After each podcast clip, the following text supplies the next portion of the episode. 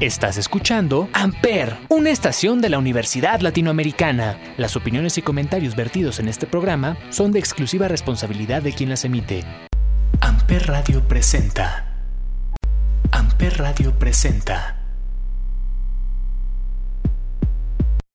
Bienvenidos al primer episodio del programa de Gachans. Soy su conductor, Dieter Verduzco. Y no se pierdan todos nuestros episodios. Contaremos con varias interesantes como la parte de deportes, noticias nacionales, internacionales y por supuesto espectáculos, para que se mantengan de vez en cuando actualizados. Y sin más preámbulos, pasaremos con nuestra primera sección del día de hoy. Se realizará una entrevista por parte de mi compañera Daniela Casa, donde podremos ver cómo se siente tener tu primer trabajo cuando estás estudiando.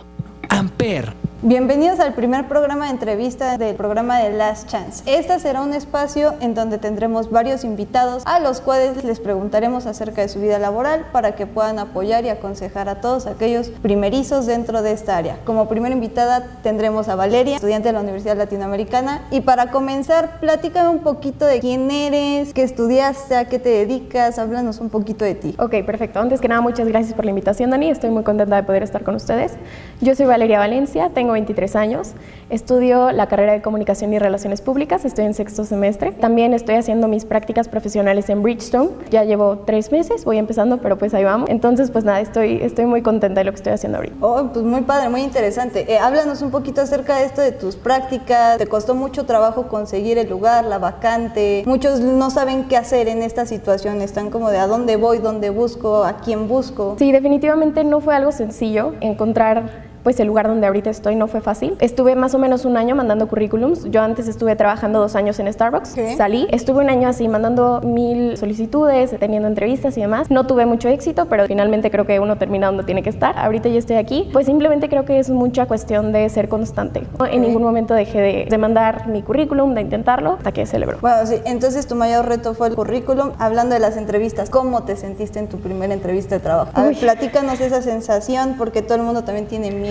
Sí, definitivamente es un momento de enfrentarte a la realidad. Es complicado. Nadie te prepara. Bueno, en lo personal a mí nadie me dijo como, te va a pasar tal o haz tal. Solamente mi tía me dijo como, no muevas mucho las manos y pues tranquila, ¿no? Pero realmente, o sea, los nervios te llenan en ese momento. Es complicado enfrentarte a la primera entrevista. Yo no creo que cualquier persona, que muchas personas tengan la fortuna de quedarse como en su primera entrevista, pero es importante saber que de todo se aprende y que la siguiente seguramente será mejor. Oye, qué bonito mensaje le estás brindando a todos los que nos están viendo y escuchando. ¿Alguna vez te ha tocado un jefe exigente? Unas dudas que tienen siempre es como de, es que si tengo un jefe exigente, ¿qué voy a hacer? O sea, se paralizan, se quedan en shock. ¿Te ha tocado? Sí, yo creo que hay una diferencia muy grande entre ser un jefe y ser un líder. He tenido ambos. Como jefe, eh, yo creo que es un así literal dictador que cero tiene empatía con, con sus empleados. Y sí, sí lo he tenido. Es complicado literalmente enfrentarte a esta persona que tiene poder enfrente de ti. Pues literalmente es o lo haces o lo haces, ¿sabes? Y no me importa cómo te sientas. Son personas que, que tienen ese lugar, quién sabe por qué. Muchas veces llegan a abusar de ese poder y no es algo eh, agradable. Repito, de todo se aprende. Exactamente. ¿Tú recomendarías estudiar, trabajar fuera de México? O sea, no sé si alguna vez lo viviste o amigos te han platicado porque piensan que fuera de México hay más posibilidad. Yo pienso que es una oportunidad que me encantaría poder tener. Tiempo lo estuve buscando, justamente cuando terminé la prepa me hubiera encantado irme de niñera a Estados Unidos, por ejemplo, yo creo que es el sueño de muchas universitarias o preuniversitarias. No lo hice eh, porque como que no se me acomodaron los tiempos, pero definitivamente creo que es una experiencia muy enriquecedora. Tengo amigas que lo han hecho y lo recomiendan totalmente. Terminaron muy contentas, muy satisfechas, entonces yo creo que es una muy buena idea. Ya escucharon todos.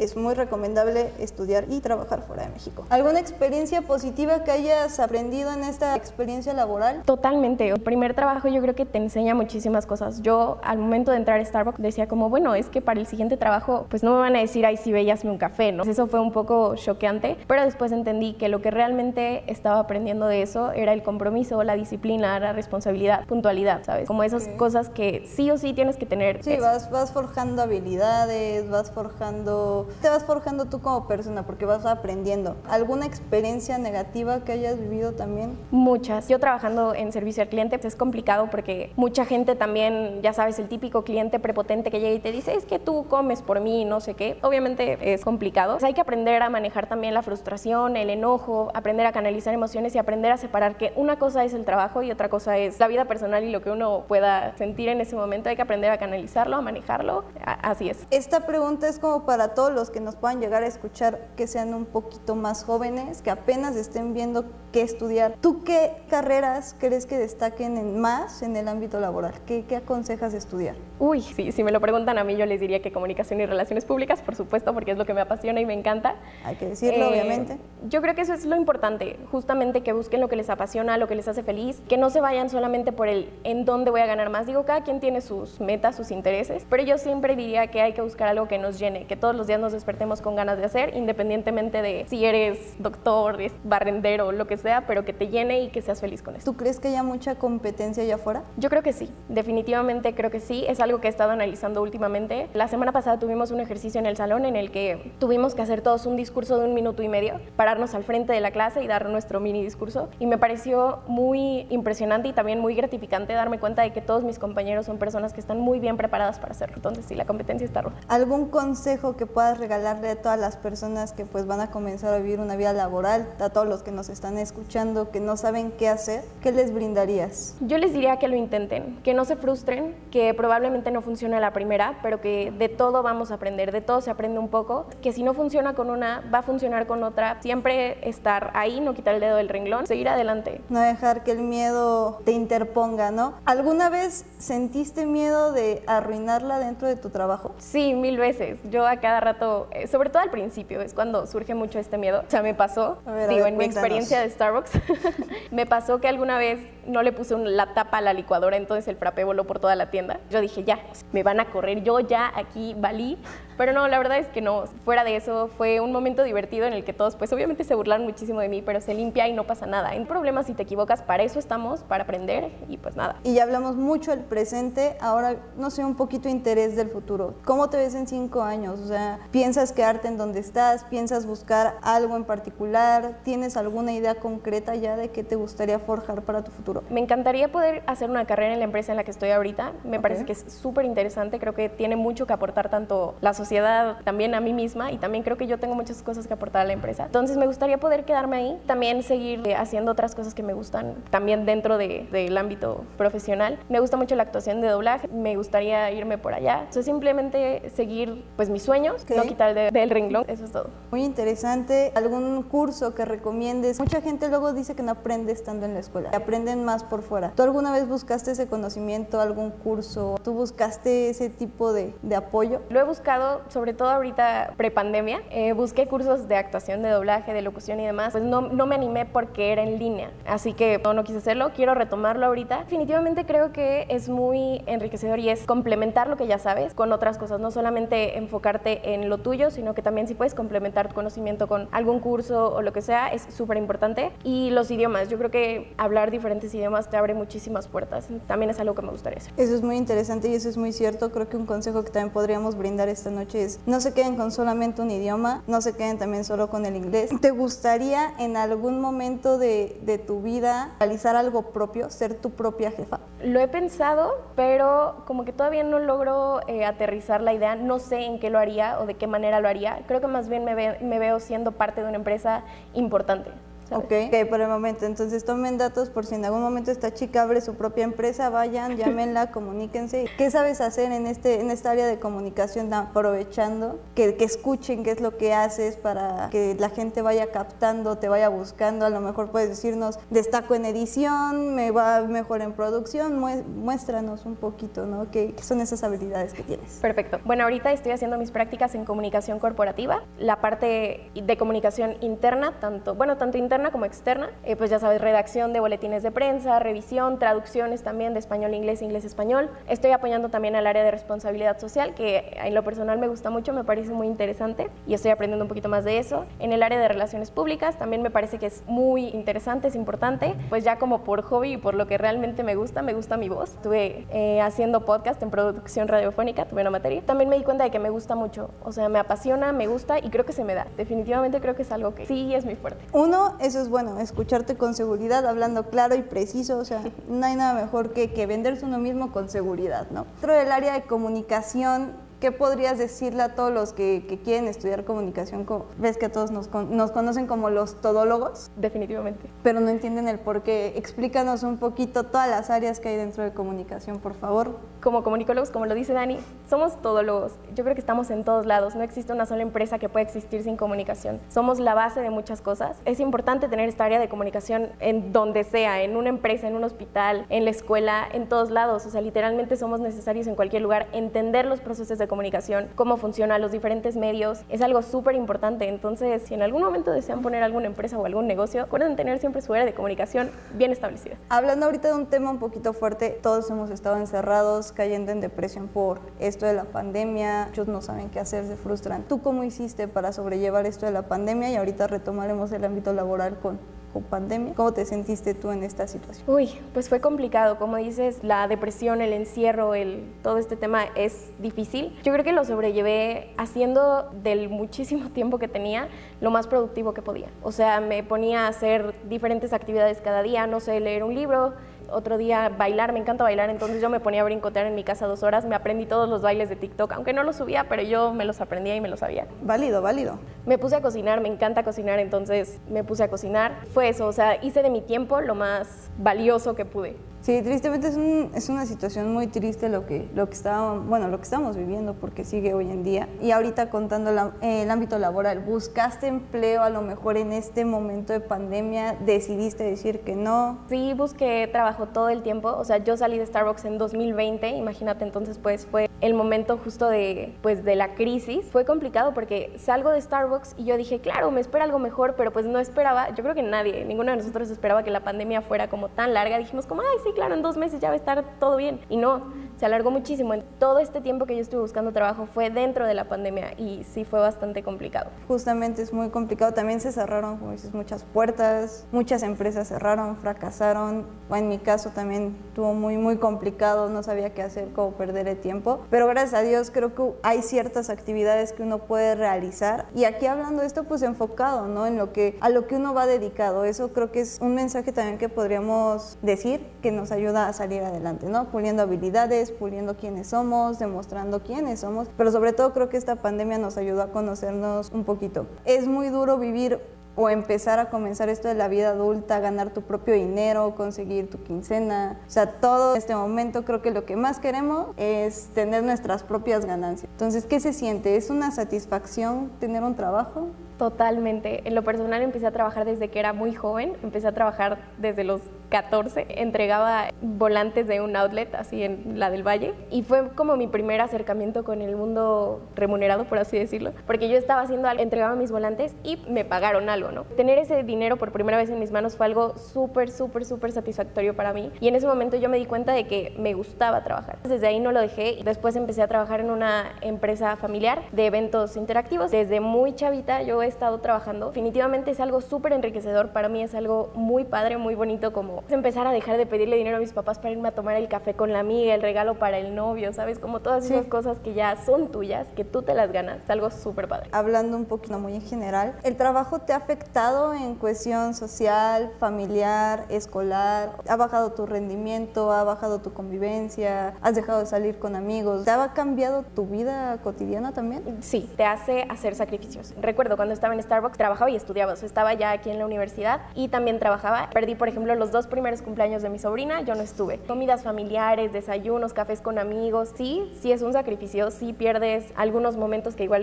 dirías como, ay, bueno, me hubiera gustado ir a tal, o fines de semana que se iba mi familia a Cuernavaca o lo que sea. Yo no podía ir porque estaba trabajando. A mí me gustaba, o sea, yo estaba dispuesta a hacer esos sacrificios por ser responsable y cumplida con mi trabajo y actualmente pues también lo estoy haciendo, ya que pues en la mañana estoy en el trabajo y en las tardes en, en la escuela, pero pues también es importante generar un equilibrio, ¿no? O sea, ahorita ya que tengo los fines de semana libres, por ejemplo, si me voy con mis amigas a tomar el café, a tomar algo o con mi familia, o sea, siempre como que tengo muy presente que no puedo perder tampoco ninguna de las cosas que son importantes para mí. Para cerrar, estudiar y trabajar al mismo tiempo es muy complicado, tristemente.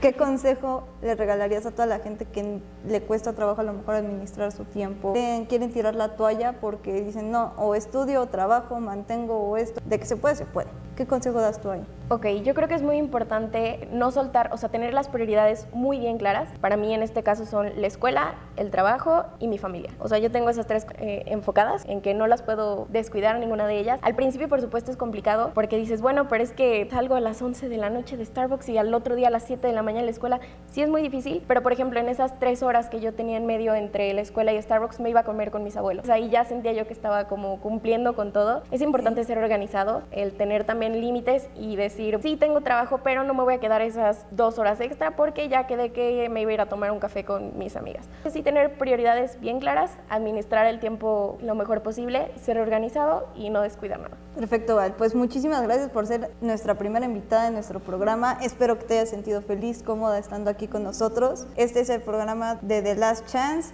No se pierdan y nos vemos en el siguiente episodio con la siguiente entrevista. Gracias. Amper, donde tú haces la radio. Bienvenidos a la sección de deportes aquí en The Last Chance. Comenzamos. Messi gana su título número 39 tras empatar con el Paris Saint Germain uno por uno ante el Lens. De esta manera, el Paris Saint Germain se consagró campeón de la temporada 2021-2022 de la Liga Francesa, pues se mantiene en la primera posición de la tabla con 78 unidades. También Gabriel Jesús deja en alto al Manchester City tras vencer 5 a 1 a Watford. El brasileño anotó 4 de los 5 goles. Ya que estamos en Premier League, Cristiano Ronaldo anotó su gol número 100 y se lo dedicó a su hijo quien lamentablemente falleció la semana pasada. Andrés Guardado y Diego Lainez se llevan la Copa del Rey con el Betis tras ganar al Valencia en los penales. Este fin de semana se jugó la penúltima fecha del torneo mexicano de fútbol en la cual ya hay equipos asegurados y cinco son los que están buscando ir al repechaje. Los equipos que ya están asegurados en la liguilla son Tigres y Pachuca. Quien busca mejorar su posición son Puebla y América. Asimismo Atlas, Chivas, Monterrey, Necaxa, San Luis y Cruz Azul. Y pues ya que estamos hablando de Cruz Azul, el rompequinieras fue justamente el azul, quien este fin de semana perdió en el Estadio Azteca 1 por 0 ante el Atlético de San Luis.